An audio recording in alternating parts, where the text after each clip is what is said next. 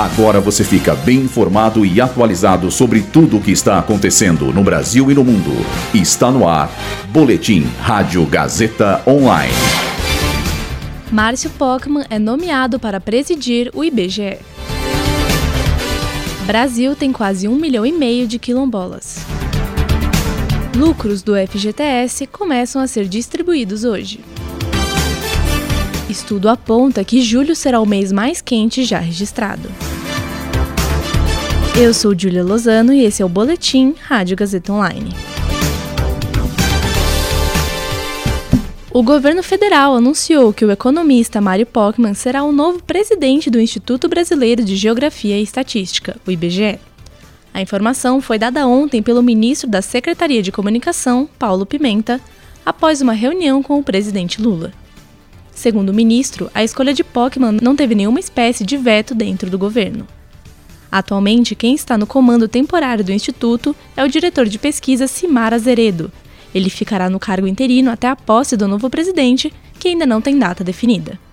Márcio Pockmann foi presidente do Instituto de Pesquisa Econômica Aplicada, o IPEA, entre 2007 e 2012.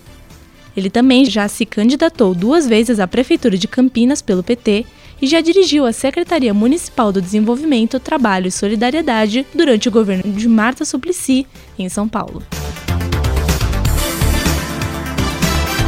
Novos dados do censo de 2022 mostraram que mais de 30% dos municípios brasileiros têm moradores quilombolas, número que corresponde a quase um milhão e meio de pessoas espalhadas em praticamente todos os estados do país, com exceção de Roraima e Acre. Ainda segundo os dados, a região Nordeste concentra a maioria dessa população, com destaque para os estados da Bahia e do Maranhão, que juntos concentram 50% dos quilombolas no país. Esses dados são inéditos no censo, já que a edição do ano passado foi a primeira que incluiu perguntas no questionário para identificar pessoas que se autodenominavam quilombolas. Para a coordenadora do Censo de Povos e Comunidades Tradicionais, Marta Antunes, o momento atual é um ponto de partida enquanto estatística oficial. A Caixa Econômica Federal começou hoje a distribuir os pagamentos dos mais de 12 bilhões de reais do lucro do FGTS. Esse valor corresponde a quase 100% dos lucros líquidos obtidos pelo fundo no ano passado. De acordo com o banco, cerca de 132 milhões de trabalhadores irão receber algum repasse, que está disponível a todos os trabalhadores que tinham saldo disponível na conta do FGTS no dia 31 de dezembro de 2022. Segundo o Ministério do Trabalho e Emprego, os correntistas terão ganhos reais de quase 1,5%. A distribuição dos créditos vai até a próxima segunda-feira, dia 31 de julho.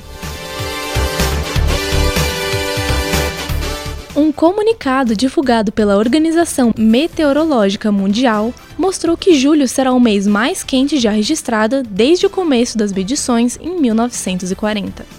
O anúncio tem como base dados do Serviço de Mudanças Climáticas Copérnicos da União Europeia.